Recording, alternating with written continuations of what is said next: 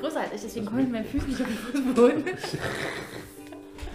Herzlich willkommen, liebe Zuhörer. Wir reden gerade über Verwahrlosung in Zeiten des Studierens und in Zeiten von Prüfungsamt. Kennst du das auch, wenn man irgendwie so wirklich verwahrlost und dann liegen da die Pizzaschachteln und dann irgendwelche flachen, äh, nicht flachen Flaschen? Ja, ich kenne das. Da kommen dann noch unzählige Papiertaschentücher hinzu. Hm, Tränen, die man wegwischt. genau. Weil man in Panikmodus gerät. Aber heute soll es nicht um Panik gehen. Herzlich willkommen zu einer weiteren Folge im Podcast Kreidestaub. Heute zu Gast Susi Klass. Hallo. Äh, der ich erstmal auch wie bei allen anderen die Gelegenheit geben möchte, ein paar Worte über sich selbst zu sagen, bevor ich gleich wieder meinen Text erzähle. Ich hoffe, dass ich jetzt nicht zu formell werde. Also, mein Name ist Susi Klass, ich bin wissenschaftliche Mitarbeiterin am Lehrstuhl für Schulpädagogik und Unterrichtsforschung. Und am stärksten in der Lehre involviert bin ich eigentlich ähm, bei den Praxissemesterstudierenden aber natürlich schlägt mein Herzblut auch für Ihre Vorbereitung, für Ihre Staatsexamensprüfung. Ja, viele werden diese Stimme jetzt wieder erkennen und äh, daran erinnern, ach, das war die doch, ja, Praxissemester, ich erinnere mich doch äh, sehr. Ich dachte, ich habe es endlich hinter mich gebracht, jetzt ist okay. sie wieder da. Jetzt ist sie wieder da und zurück. Man muss dazu sagen, äh, Susi, du bist und, oder beziehungsweise warst im letzten Semester so ein bisschen die hauptamtliche Prüferin für die schriftlichen Prüfungen äh, und äh, Korrektorin und Beurteilerin. Das ist heute auch so ein bisschen das Schwerpunktthema, okay. über das ich mit dir sprechen möchte. Mit den anderen äh, haben wir auch so ein bisschen über die Prüfungssituation selber gesprochen, auch jetzt gerade mit Swantje nochmal über Prüfungsangst. Äh, ich sage immer zu Prüfungsamt. Das ist bei mir auch schwer drin. Prüfungsamt und äh, Prüfungsangst und Prüfungsstress.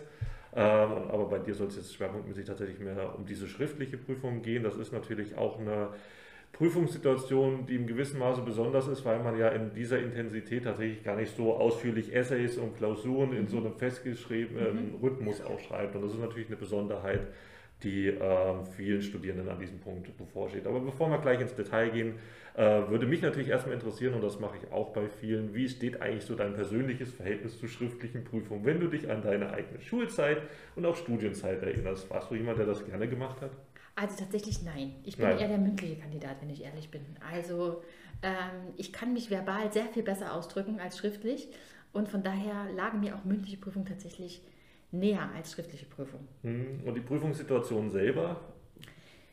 Die äh, habe ich dann doch ganz gut gemeistert und nach kurzer Aufregung bin ich doch jemand, der sich ganz schnell fokussieren kann und dann doch ähm, sein Konzept gefunden hat. Ja, bin ich ja froh, dass es dir genauso geht. Also wenn ich mich an meine ganzen schriftlichen Zeiten irgendwie erinnere, also ich weiß bis heute noch, meine schriftliche Abi-Prüfung im Fach Geschichte war auch so ein bisschen nicht der Horror für mich, aber es war natürlich extrem anstrengend. Und das ist tatsächlich so ein bisschen auch vergleichbar mit dem, was vielen in der schriftlichen Prüfung in der Bildungswissenschaften bevorsteht. Ne? Also diese doch Hausarbeits-essayistische Form, ähm, das ist natürlich was, was nicht, muss man dazu sagen, allen Studierenden begegnet, auch im Laufe ihres Studiums, zumindest in dieser Intensität. Ja.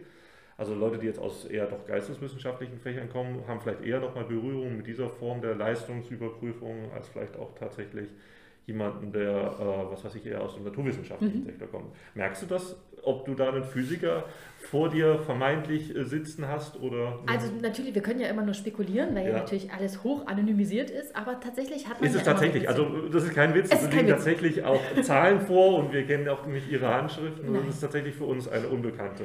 Aber Arbeit. die spezifischen Stereotype, die auch wir nicht ganz aus dem Kopf rausbekommen, die führen einen bei der einen oder anderen Klausur doch mal dazu, zu tendieren, ah, das könnte jetzt vielleicht ein eher naturwissenschaftlich geprägter Studierender oder eine Studierende sein, ähm, weil dann, dann doch die Sätze vielleicht sehr viel knapper formuliert sind und nicht ganz so ausschweifend wie vielleicht von einem Geisteswissenschaftler. Reden wir jetzt schon von einem Qualitätsmerkmal oder ist das eine Stilfrage? Nein, das ist eher eine Stilfrage, muss man auch ganz klar sagen, auch in einem kurzen, prägnanten, kurzen Satz, der aber wirklich auch ein Satz sein muss, sonst ist es tatsächlich auch ein Bewertungskriterium.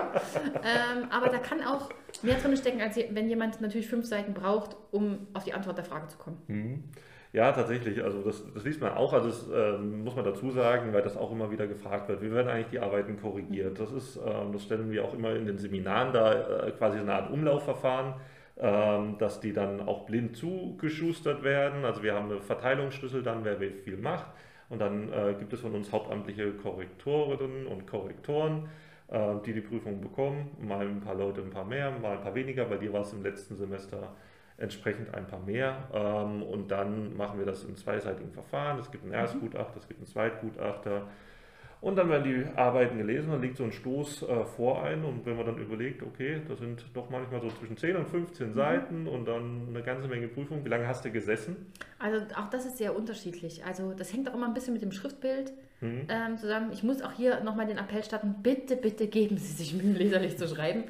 Ähm, also man, ich variiere von, ähm, auch da muss ich jetzt differenzieren, schreibe ich das die Beurteilung gleich noch hinterher, dann variiere ich so zwischen anderthalb bis zwei Stunden ungefähr für eine Klausur. Das ist eigentlich eine Hausnummer. Das ist ordentlich, aber dann ist auch das Urteil geschrieben. Also aber, aber was man tatsächlich auch da raushört, ähm, das fragen sich auch immer viele, die Arbeiten werden gelesen. Also es ist jetzt nicht, ja. naja, also äh, viele haben ja die Vermutung, okay, wenn ich dann, äh, was weiß ich, ein Korrektor bin mit, mit 40 Arbeiten, so viel sind es nicht, aber eine ganze Menge Arbeiten vor mir und die Arbeitszeit ist ja in gewissermaßen nur begrenzt und das sieht man dann spätestens auch, wenn man oder Sie als Lehrerin und Lehrer bei Abiturprüfungen setzen, das ist ein äh, riesiger Korrekturaufwand. Mhm. Wie gesagt, gerade in den geisteswissenschaftlichen Bereichen, das ist nicht zu unterschätzen, welchen Korrekturaufwand auch damit, man damit hat, aber man wird versierter. Mhm. Das ist auch das, was man merkt. Mhm. Nicht nur äh, ich aus meiner eigenen Schulpraxis, sondern glaube ich du auch, oder? Ja. Also man, man wird. Man wird auch, man kommt schneller. auch jedes Semester gefühlt wieder neu rein. Also natürlich ist die Prüfungsliteratur immer die gleiche, aber die Fragen variieren auch so ein bisschen.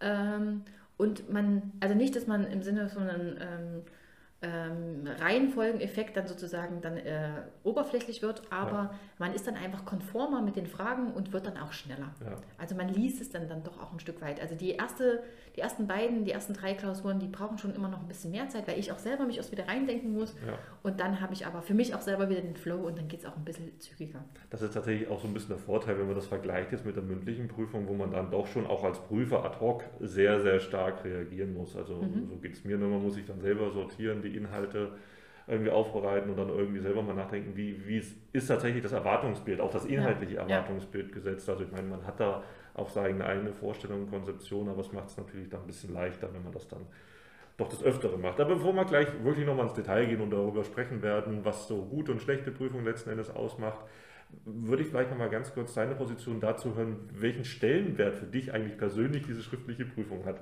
Ist das für dich eigentlich so ein Instrument, wo du sagst, okay, das ist eigentlich ein gutes Instrument, um gute Lehrer von schlechten Lehrern zu scheiden oder warum machen wir eigentlich genau diesen Boost? Matthias Antwort, um das vorwegzunehmen, weil du es nicht gehört hast, war, er ist die verlängerte Arm des Ministeriums, er muss das machen. Sehr gut. Da ist ja natürlich irgendwie auch was dran. Ne? Also es ist von der Lehr äh, Lehrerbildung auch so vorgesehen, da ist ein Stempel drauf und wir müssen das ans Kultus auch übersenden und wir kriegen da immer wieder regelmäßig die Ermahnungen und Aufforderungen, das auch pünktlich zu tun. Aber wie würdest du aus einer persönlichen Perspektive dazu stehen? Also ganz persönlich bin ich eigentlich kein wirklicher Freund davon. Ähm, ich glaube nicht, dass diese Prüfung, also natürlich, was sie bieten kann, ist ein Stück weit fachwissenschaftliche Inhalte abzutesten. Ja. Ähm, und natürlich auch, da wir uns ja sehr dem Dreischritt ähm, äh, verschrieben haben, wie wir ähm, den Anspruch an unsere Kandidaten stellen und wie wir auch ähm, an die Korrektur rangehen, haben wir natürlich auch ein Stück weit Transfer in den Aufgaben drin und das kann man auch ein Stück weit rauslesen. Aber jemanden das jetzt als Note darzulegen und sagen, also Sie haben hier eine Eins in der Staatsexamensklausur, Sie werden auf jeden Fall ein fantastischer Lehrer, nada. Also ist nicht und genauso muss jemand, der mit einer 3 rausgeht, auch kein schlechter Lehrer sein im Umkehrschluss. Also ich glaube, es sagt wenig über die tatsächliche Befähigung aus, ähm, wirklich als handlungsfitter Lehrer oder Lehrerin in das Berufsfeld einzusteigen. Also ist es wenig aussagekräftig, meiner Ansicht nach. Hm, also dann doch das, das notwendige Übel, um irgendwie genau. zu... wir müssen irgendeine Grundlage schaffen, damit die Berechtigung für das erste Staatsexamen sozusagen abgehakt ist ja. ähm, und sie weiter in die Praxis können. Und natürlich ist es auch nicht unsere Anforderung, hier Praxis abzutesten. Auch das muss weiterhin differenziert werden. Aber ob es das Prüfungsformat das ist, ähm, ja, würde ich ich würde auf so einer Feldertabelle, wo man jetzt einen Haken dahinter macht, was ist meine ja. Meinung, würde ich bei ja. Matthias Dehne einen Haken dahinter machen und sagen, ja, es ist von uns gefordert, deswegen machen wir es, aber. Ja. Ich, ich, bin jetzt nochmal, noch, ich drehe die Schraube noch ein bisschen weiter und bin noch ketzerischer an dieser Stelle. Ähm, wozu würde man denn dann eigentlich generell sagen, dass es sowas wie bildungswissenschaftliches Wissen, bildungswissenschaftliche Ausbildung tatsächlich auch im Lehrerberuf reicht? Ich meine, viele sehen gerade dieses bildungswissenschaftliche Begleitstudium immer so auch als das tatsächlich notwendige Übel an. Äh, dass man irgendwie neben seinen Fachinhalten und seinen Fachdidaktiken irgendwie ne, die berühmten L-Scheine oder mhm. die berühmten L-Module, die man irgendwie absolviert, Hauptsache man hat auch einen Haken darunter. Was würdest du denjenigen aber erwidern, die sagen, okay, das war es dann, das brauche ich gar nicht so in diesem Ausmaß? Genau, also da, da, da bin ich nicht so auf ähm, der Ebene, also weil ich, ich finde, wir werden halt Lehrer oder Lehrerin. Wir ja. werden nicht Mathematiker und wir werden nicht... Ähm, ähm, Historiker und von daher, ich finde das nach wie vor nicht, weil ich selber in dem Feld arbeite und ja. deswegen mein ähm, täglich Brot hier verdienen muss und deswegen mir jetzt nicht hier das, äh, die Butter vom Brot nehme. Ähm, aber das ist schon wichtig. Also ich finde trotzdem, das bildungswissenschaftliche Begleitstudium muss sein. Und das kann sich auch nicht wegdiskutieren lassen. Ähm, dass es vielleicht anders strukturiert sein könnte, das ähm, steht auf einem anderen Blatt. Aber ähm, das muss sein. Das, das geht nicht weg. Und ähm, da bin ich auch, da würde ich auch bis zur bitteren letzten Minute kämpfen, dass es nicht einfach nur ein fachwissenschaftliches Studium bleiben kann und die Praxis kommt dann einfach eben wirklich in der Praxis aus mit dem Ref oder so, sondern das muss schon von Anfang an vorhanden sein. Ja. Da gibt es so viel drumherum, was einen als Lehrperson auszeichnet, dass das nicht weg kann.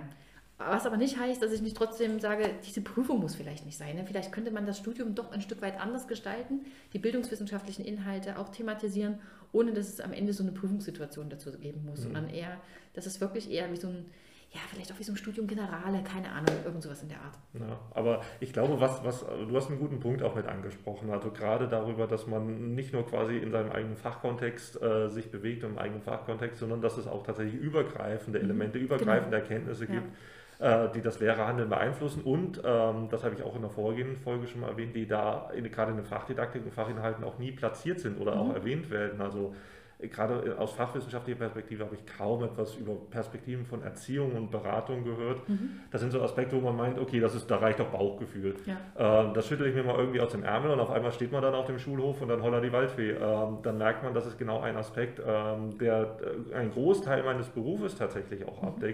Und auf den ich irgendwie auch professionell vorbereitet sein muss. Und das ist schon ein Punkt, wo die Bildungswissenschaften einen gewissen Vorteil haben. Und genau. ähm, das sieht man, glaube ich, auch ein bisschen mit Blick auch ähm, auf, die, äh, auf die Kompetenzfelder, die tatsächlich auch von Richtig. Ihnen so ein bisschen mit abgeprüft werden. Genau. Ja. Das sind natürlich auch äh, Sachen mit Unterrichtsplanung, wo ich manchmal sage, okay, da haben die Fachdidaktiken vielleicht doch ihren Vorteil. Mhm.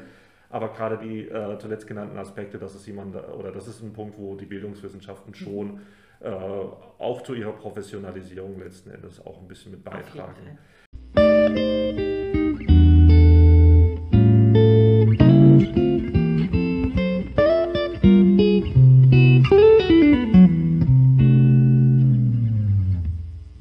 Das merken Sie und vielleicht ist das auch ein Punkt, über den wir jetzt nochmal sprechen können, ähm, seit sich auch die Prüfungsliteraturliste so ein bisschen verändert hat. Also mhm. wir haben ja auch seit dem letzten Wintersemester eine neue Liste. Endlich muss man sagen, ähm, habe ich auch schon mal erwähnt, mein Running Gag war immer, ähm, die Liste, die Sie lesen, ist dieselbe, die ich vor zehn Jahren hatte. Stimmt. Und wahrscheinlich die Studierenden auch davor. Ja. Da hat sich also kaum äh, etwas geändert, bis, wie gesagt, zum letzten Wintersemester, wo wir jetzt diese neue Literaturliste haben. Du hast jetzt zum ersten Mal auch mit der neuen Literaturliste schriftliche Prüfungen mhm. gelesen, kontrolliert. Hast du einen Unterschied gemerkt? Also es ist eine, eine Tendenz, ne? also dafür müsste ich jetzt auch das Semester noch ein Stück weit abwarten, um das auch wirklich ein Stück weit noch zu bestätigen. Ähm, aber ich würde sagen, es geht den Studierenden leichter von der Hand. Ähm, so ein bisschen. Also wir versuchen natürlich auch in der Vorbereitung auf die Prüfung viel Strukturierungsarbeit zu leisten, damit aus den ganzen Papern, was es ja jetzt ist, ähm, ja ähm, ein bisschen eine Chronologie reinzubekommen, dass man weiß, was aufeinander aufbaut, damit man nicht so mit dem XY einen Text anfängt und dann denkt, oh Gott, das hätte, wäre schöner gewesen, ich hätte mit dem anderen angefangen. Ähm, aber ich habe das Gefühl, wenn diese Strukturierungshilfe ein bisschen geboten ist und man ähm, die Studierenden dann mit der Literatur arbeiten lässt, dass sie ein bisschen besser damit zurechtkommen tatsächlich. Also ich hatte, wir hatten ja im letzten Semester noch den Vergleich alte mhm. versus neue Literatur und die konnten sich noch frei auswählen, was sie nehmen wollen. Ähm, und tendenziell waren die mit der neuen Liste auch die besseren Noten am Ende. Das kann eben noch Zufall sein. Das ja. würde ich jetzt gerne noch, ähm, bevor ich diese Aussage weiterhin bestätigen würde, ähm, würde ich jetzt gerne noch die neuen lesen. Aber ja, vielleicht ist es doch ein bisschen einfacher, kurze Paper zu lesen, ja. als sehr lange, ellenlange und teilweise muss man auch sagen, auch schon veraltete Texte an manchen Stellen. Ja, wo dann teilweise auch PISA als neue Literatur richtig, oder neue Erkenntnisse richtig, auch beschrieben genau. wurde, wo und, man sich auch gefragt hat. Ja, also ich, ich denke, das kann schon ein bisschen den Studierenden näher kommen als das, was wir vorher hatten tatsächlich müssen wir ja immer wieder sagen, vieles, was wir auch in dem Vorbereitungsseminar sagen, das hat auch natürlich was mit Erfahrungskontexten zu tun. Also wenn du jetzt gerade sagst, du hast das Gefühl, dass sie tatsächlich genau. leichter damit umgehen, das sind einfach Erfahrungsbestände, die, ja. auf die wir irgendwie zurückgreifen. Das ist natürlich jetzt nie rechtsverbindlich. Also Null. sie können jetzt nicht äh, durchaus mit einem guten Gefühl auf die Prüfung vorbereiten, aber es garantiert tatsächlich auch nichts. Und das hat natürlich auch eine ganz stark persönliche Komponente, wie man mit Texten leben, äh, lesen möchte. Mhm. Es gibt jemand, äh, der tatsächlich mit Primärliteratur auch besser zurechtkommt teilweise als mit der doch jetzt stärker fokussierten mhm. äh, Sekundärliteratur. Aber es ist zumindest ja ein guter Punkt und vielleicht auch so für Sie so ein bisschen zur Gewissensberuhigung, dass es auch gut ausgegangen ist, tatsächlich ja. auch äh, überwiegend gut ausgegangen ist im letzten Semester. Was, was natürlich lustig ist, ähm, man liest halt auf einmal von Experten in Bereichen, wo man gar nicht wusste, dass die auf einmal Experten sind. Wie meinst du das? Naja, weil eben, wenn wir vorher Primärliteratur hatten und tatsächlich ja. eben ja die Autorinnen und Autoren, die äh, äh, ja diejenigen waren, die auch als Experten da genannt werden, dann ist eben jetzt zum Beispiel im Feld Beratung auf einmal jemand ein Experte für Beratung, obwohl es sich um eine Sekundärliteratur handelt. Ja. Das ist halt für die Studierenden, glaube ich, noch schwer zu differenzieren, dass dann derjenige Autor auch nur sich quasi auf andere Quellen ähm, bezieht und ein, ja. ein Lehrbuchkapitel vielleicht auch schreibt ähm, und nicht ursprünglich derjenige ist, der der Experte für Beraten zum Beispiel ist. Ne? Ja. Also ich will jetzt nicht zu tief reingehen, wer jetzt hier Experte für bestimmte Bereiche ist, der vielleicht selber gar nicht weiß, ja. dass er in Prüfungen als der oder die Expertin für Beraten gehandhabt wird. Aber das ist natürlich eine der großen Herausforderungen. Selber muss ich auch mal wieder sagen, äh, gerade mit der Literaturliste, das sind natürlich Werke oder äh, Beschreibungen, die, die viele Studierende auch zum ersten Mal lesen. Ne? Mhm. Ne? Also es ist, man hat natürlich die Vorstellung durch diesen konsekutiven Aufbau des Studiums, dass man alles, was man jetzt liest, irgendwie schon mal gehört hat und jetzt einfach vertieft im Hinblick auf die Prüfung. Aber ich würde sagen, nada. Äh, in vielen Fällen ist es so, dass viele zum ersten Mal tatsächlich von äh, den hier dargestellten Inhalten hören. Ähm, allein wenn man mal darüber nachdenkt, was wurde eigentlich zum Beispiel über den Teilbereich Erziehen ähm, irgendwie auch vermittelt. Wenn man Glück hat, saß man vielleicht mal in einem L2-Seminar, wo das irgendwie eine Rolle mitgespielt hat, aber ansonsten ähm, Konfliktlösung oder äh, Berufsberatung oder whatever, das sind einfach Punkte, die vielleicht mal am Rande ganz ja. peripher auch in den Vorlesungen mit auftauchen und jetzt tatsächlich vertieft hier mitgehört werden. Aber das ist natürlich auch, wie gesagt, dem Umfang des Studiums geschuldet. Ne? Mhm. Ne? Also die, die Anforderungen oder die Inhalte sind mannigfach und ähm, ja, die, äh, die Möglichkeiten oder die Angebote sind doch stark begrenzt. Das ist manchmal meine Überlegung, ob dann doch das Modell der pädagogischen Hochschulen vielleicht ein bisschen mhm. besser trägt, wo mhm. einfach auch die bildungswissenschaftlichen Inhalte ein bisschen präsenter auch aufbereitet ja. sind. Viele würden sagen, um Gottes Willen, dann haben wir genau das, was wir nicht wollen, noch mehr Bildungswissenschaft, aber manchmal wünschte ich mir doch, um gerade auch solche Inhalte mit zu ja. platzieren.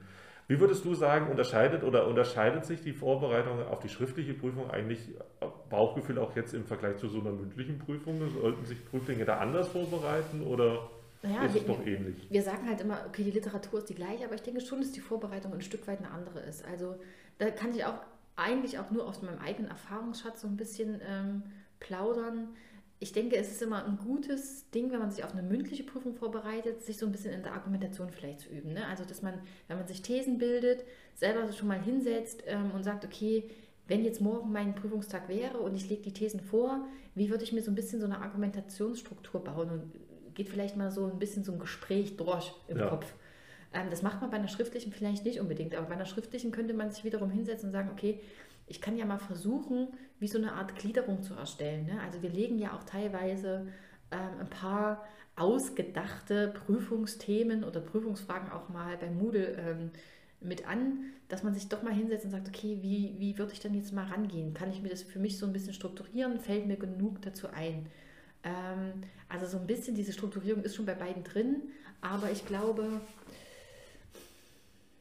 ja, die Herangehensweise ist doch ein wenig eine andere von schriftlich zu Was sagst du eigentlich denjenigen Studierenden, die immer, und das kommt auch relativ häufig, sagen, ähm, wie gehe ich eigentlich mit dieser Menge an Inhalten und Literatur letzten Endes um? Weil die Vorgabe ist ja schon, alles irgendwie auch jetzt äh, mhm. gelesen zu mhm. haben. Mhm. Und das ist ja auch verständlich, weil natürlich jetzt die Gefahr, Anführungsstrichen, von Querschnittsfragen, das heißt themenübergreifenden mhm. Fragestellungen, doch schon höher gelagert ist als vielleicht auch bei den alten äh, Prüfungsliteraturlisten. Was würd, sagst du eigentlich denjenigen Studierenden, die sagen, was, was, wie, wie, kann ich mich jetzt orientieren, wie komme ich eigentlich damit zurecht, wie kann ich diese Menge der Inhalte eigentlich mhm. bearbeiten? Mhm. Also Fakt ist, ich glaube, quer gelesen haben muss man es auf jeden Fall. Mhm. Also äh, man kommt nicht drum herum, in, jede, in jedes Paper reingeschaut zu haben. Man kann natürlich, auch wenn man sich die Fragebeispiele, die wir haben, mal anguckt, sagen, okay, ich kann ja ähm, sehr für mich selber, mit dem Thema komme ich noch stärker klar, da gehe ich noch mehr in die Tiefe, dass ja. ich mir einen stärkeren Argumentationsstrang vielleicht auch mal baue und versuche aber trotzdem auch äh, immer mal zu gucken, schaffe ich die Verbindung zu anderen Themen.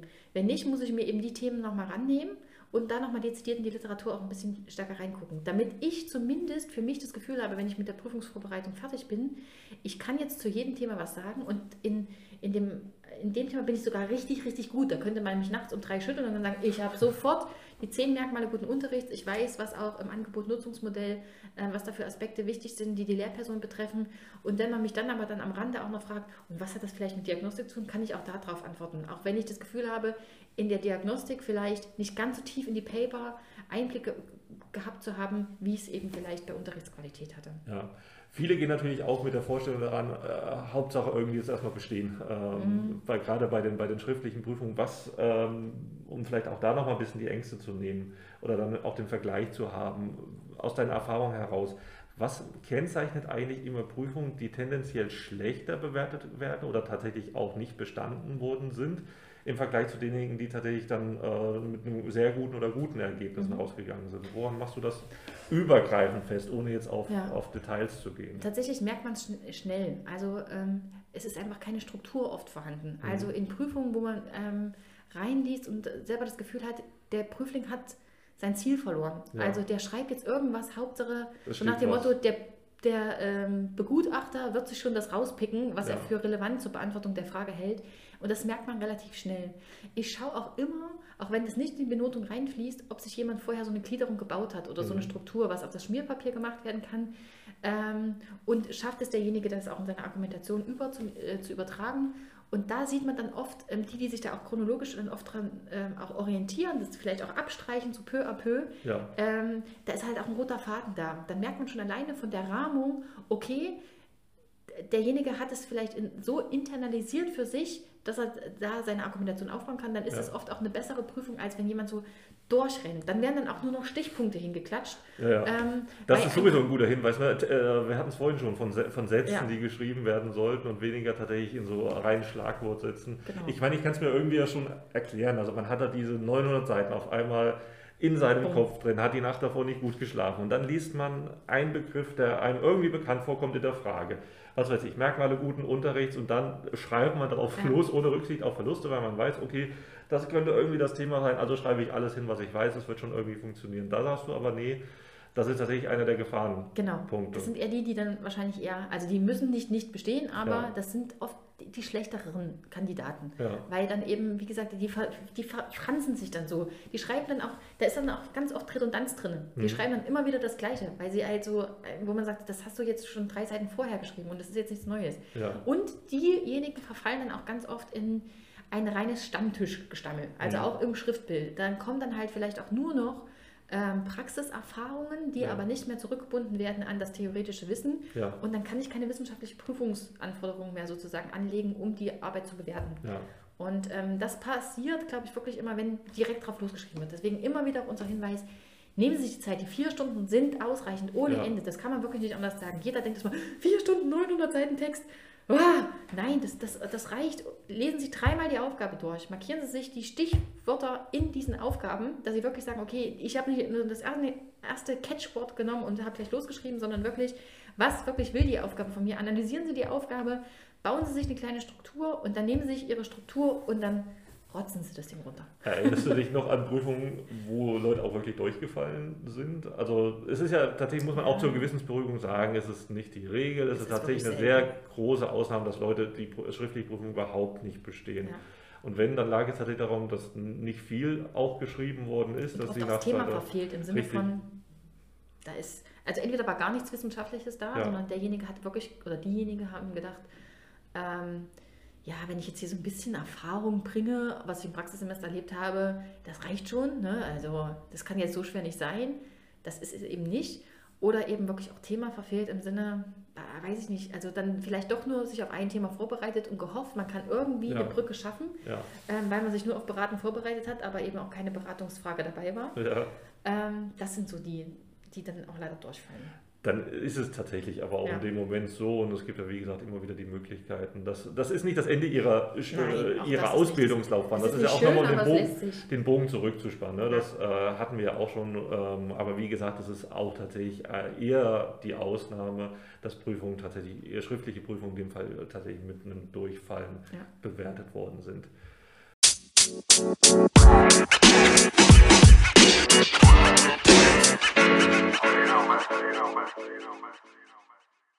Gut, Susi, dann würde ich an dieser Stelle mal nochmal das Ganze rekapitulieren mit deinen letzten Tipps, die du quasi den Studierenden an dieser Stelle mit auf den Weg geben möchtest, die jetzt vielleicht diesen Podcast hören, so kurz nochmal vor der äh, schriftlichen Prüfung jetzt die letzten drei Tage nochmal gebetet und gezittert haben, dass es doch bitte vorbeigehen möchte. Was würdest du denen noch mit auf den Weg geben? Also auf jeden Fall, nichts ist so heiß, wie es, äh, nichts wird so heiß gegessen, wie es gekocht wird. Es ist eine Prüfung, die ist wichtig. Aber versuchen Sie trotzdem Ruhe zu bewahren, wie ähm, Herr Haug eben schon angedeutet hat, oder Dennis angedeutet hat. Sie nennt mich Herr Haug. Sie nennt mich Herr Haug. Äh, es gibt immer einen Ausweg, auch ja. wenn man das Ding mal vor die Wand gesetzt hat, ähm, gibt es die Möglichkeit, da auch nochmal ähm, zu einem Wiederholungstermin. Ähm, das ist nicht das Ende Ihres Studiums. Ähm, versuchen Sie natürlich mit dem notwendigen ähm, mit der notwendigen Ehrfurcht an die ganze Geschichte ranzugehen, aber machen Sie sich auch nicht bis ins letzte Detail fertig. Ja. Also schlafen Sie trotzdem, versuchen Sie die Nacht vorher zu schlafen, lesen Sie nicht alles erst auf die letzte Minute, nutzen Sie auch wirklich die Vorbereitungsmodule, bilden Sie Lerngruppen, tauschen Sie sich aus, da kann man sich auch viel Ballast abnehmen. Ähm, und manchmal stellt man vielleicht eine vermeintliche Frage nicht an den Dozierenden im Vorbereitungsmodul, weil man denkt, oh, ist vielleicht zu blöd. Dann ist es umso schöner, man hat eine Lerngruppe und kann da sozusagen auch nochmal sich austauschen. Ähm, das hilft viel. Und ähm, ich denke, dann ist das echt eine gute Vorbereitung. Also wirklich nicht erst drei Tage vor der Angst anfangen, die Literatur mal durchzugucken, sondern wirklich, und wenn es eine Grobstrukturierung ist, einfach schon mal durchzugehen, damit man auch ein bisschen vorbereitet in die Vorbereitungsmodule geht sich mit Kommilitoninnen austauschen ähm, und viel Kaffee trinken. Tatsächlich auch viel Kaffee, viel trinken würde ich an dieser Stelle. Ja, auch viel trinken. Um äh, und den zurück zum Bogen zum Anfang zu spannen, um nicht ganz und gar zu verlottern, wenn dann da tatsächlich genau. dann die, die Flaschen sich links und rechts türmen, die, Pizza, die Pizzaschachteln und ja. jeder hat es irgendwann überstanden und ja, auch die werden das vorbei. an dieser Stelle es geht vorbei. Das, das, ist vielleicht auch ein schöner Punkt, dass Sie wissen, okay, irgendwann ist dieser Moment erreicht, dann habe ich an der Stelle tatsächlich nicht mehr so viel damit zu tun, aber vielleicht interessiert sich dann auch der eine oder andere doch ein bisschen stärker vor dem Hintergrund dessen, was er jetzt im Rahmen der bildungswissenschaftlichen Literatur auch ein bisschen gelesen hat, mhm. für die Bestandteile seines Studiums äh, an dieser Stelle. So die Hoffnung unsererseits. Wir wünschen Ihnen an dieser Stelle einen guten Tag, eine gute Woche.